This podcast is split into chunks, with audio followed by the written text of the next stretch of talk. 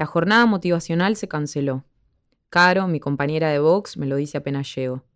Parece que Roger se quedó duro y le dieron 10 días de licencia por estrés. Vocifera entre risas. Seguro se quedó duro tratando de sacarse el pantalón bordó que tiene pegado al cuerpo. Nos reímos, pero mesuradamente.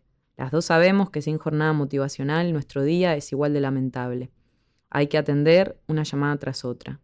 Y así lo hacemos, porque la fila de voces suplicantes y reclamonas es larga y no espera. Así lo hacemos porque no sabemos qué otra cosa hacer con nuestra vida, y si lo sabemos, nos aterra demasiado. Entonces el día, los días, pasan sin que los veamos, los minutos se tragan a sí mismos, se reproducen de forma idéntica. Yo sueño, sueño mucho, pero no son la clase de imágenes que se proyectan cuando cerrás los ojos, en tu conciencia, como un cine de la calle Lavalle. Sueño despierta mientras escucho una sucesión de palabras salir de mi boca, enunciados prolijísimos, orquestados por un lado del cerebro, que nada tiene que ver con los sueños. Buenas tardes, usted se comunicó con Cemax, mi nombre es Lucía, ¿en qué le puedo ayudar? Las palabras salen unidireccionales como un caballo con anteojeras que avanza a un futuro fijo. Por debajo de ese sonar hueco, fabrico otros mundos. Siento azulejos fríos bajo mis pies. Me imagino vagabundeando descalza por la casa, haciéndome un café por el mero hecho de saber que se dispone de todo el tiempo del mundo para prepararlo y posteriormente beberlo, mientras me ocupo en nada, en música y cigarrillos. Son sueños austeros. Lejos está la fantasía de mojar los pies en el mar Caribe o encontrar mi vocación. Hay una necesidad ineludible de volver a los registros primarios de placer, de ser en lugar de estar. Fabrico mundos, pero de vez en cuando retorno a otros.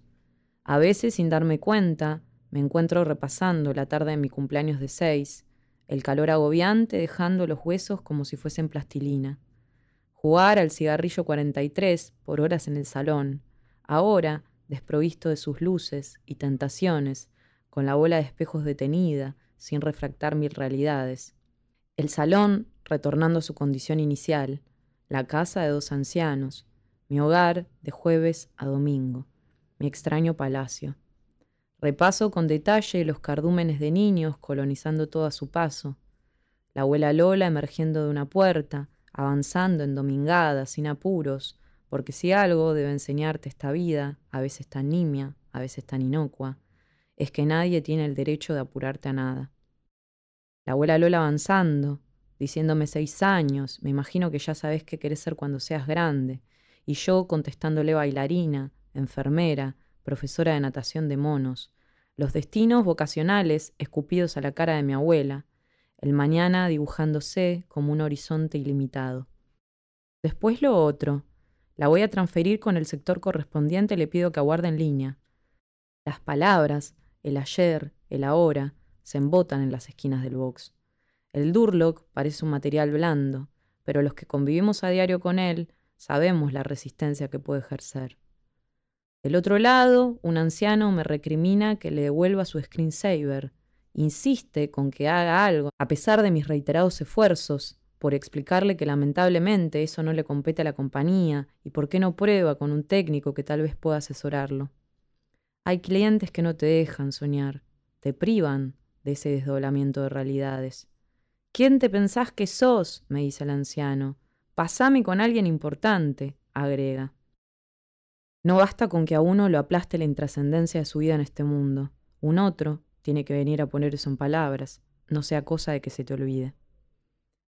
Cuando hablamos con Caro y el resto de los compañeros de piso sobre la permanencia en la empresa, la respuesta suele ser la misma en todos los casos, la crisis económica. Nadie se le anima a la incertidumbre sin un plan B. A veces el plan B es recoger kiwis en Nueva Zelanda, otras es un puestito de cadete en alguna otra compañía importante o una buena changa en el comercio de algún familiar. De esta última hace mucho.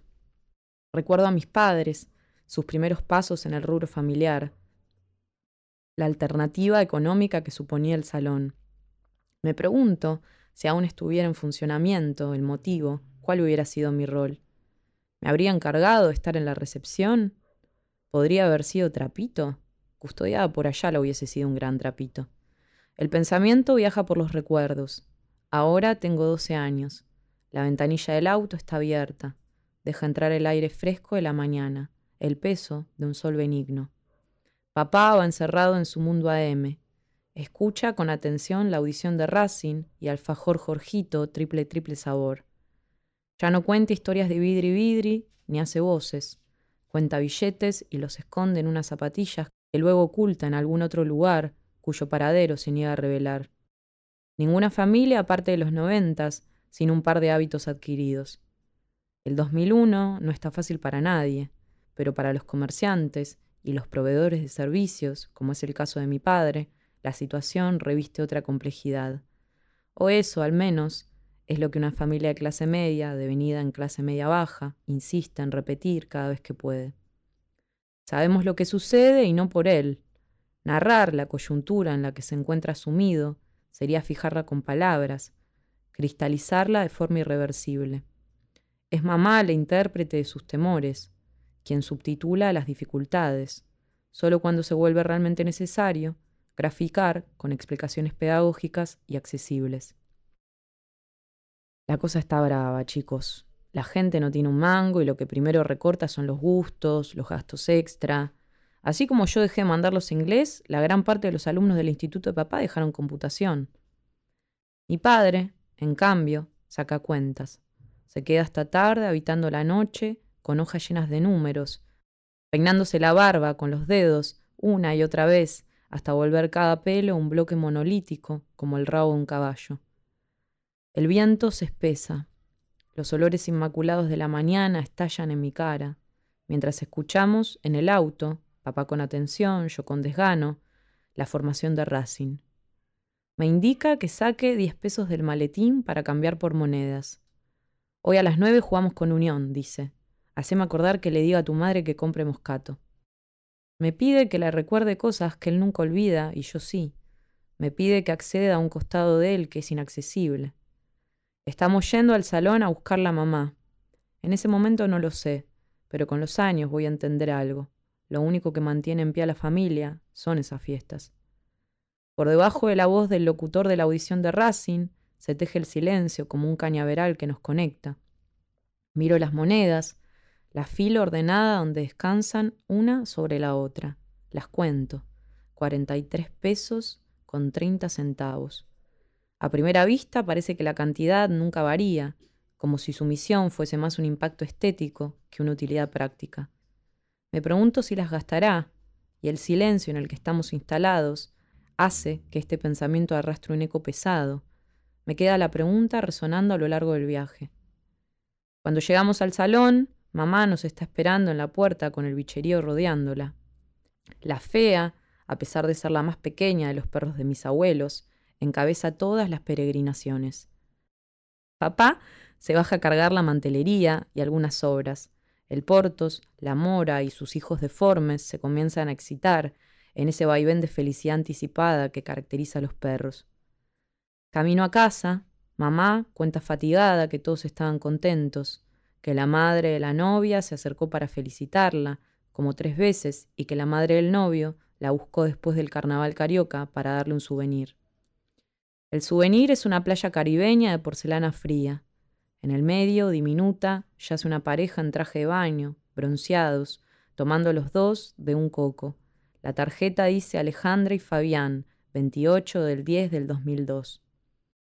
Mamá dice que le parece un espanto, pero que hay que admitir que es más original que los cisnes de cristal. Como suele acontecer con cada souvenir, me lo cede a mí o a mi hermana.